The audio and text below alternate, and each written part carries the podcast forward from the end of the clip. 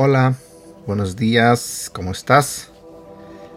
El día de hoy vamos a hablar de un tema que se titula La plenitud en Él. Así que te invito a que prepares tu mente y tu corazón para escuchar de la palabra de Dios. Y quiero pedirle a Dios que en esta mañana nos hable tanto a ti como a mí y que lo que escuchemos y aprendamos el día de hoy podamos aplicarlo en nuestras vidas que no sigamos siendo las mismas personas de siempre, sino que confiando en Él, seamos diferentes, seamos mejores personas. Así que comencemos con el devocional del día de hoy. Nuestro calendario reconoce el hecho de que hace más de 2000 años la historia de la humanidad fue dividida en dos, un antes y un después de Cristo. Mientras el vasto universo no puede ni siquiera comenzar a definirlo o a medirlo, el Dios invisible de la creación ha hecho conocida su imagen y semejanza en el único espacio posible donde se podía ser completa y exactamente revelado, la vida humana, Jesús hecho hombre. Y lo maravilloso es que el Dios hecho hombre hizo visible la misericordia y el perdón de Dios. En su forma humana, Dios curó, consoló y comprendió al ser humano, dio esperanza, trajo a todos a las realidades del cielo y se interesó por la historia de cada hombre. Se hizo personal, racional, relacional, como hace un buen padre y una buena madre hacia cada uno de sus hijos. En sus planes, Él rompió el silencio que nos separaba. No esperó a que fuéramos a Él, sino que Él se puso en movimiento hacia nosotros. Nada lo distrajo de su objetivo, ni siquiera nuestros pecados. Dios es así.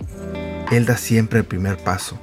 Aunque la fe no es una invitación a recibir al Hijo de Dios en nuestras vidas, es la maravillosa noticia de aceptar su invitación a unirnos a Él. Como somos y a pesar de lo que somos, con la revelación de su amor que sin duda no nos dejará igual. Jesús vivió las realidades cotidianas de la gente más sencilla como tú y como yo. En su amor, Jesús se conmovió ante la multitud que parecía un rebaño sin pastor. Lloró ante el sufrimiento de Marta y María por la muerte de su hermano Lázaro. Llamó a un celote guerrillero como discípulo suyo. Sufrió también la traición de un amigo.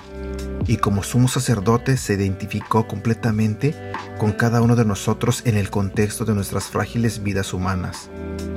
Jesús no vivió su amor por nosotros de modo pasivo, por el contrario, cada día, cada instante en todo lo que dijo e hizo, reveló la iniciativa del amor de Dios con el fin de reconciliar a la humanidad hostil consigo mismo.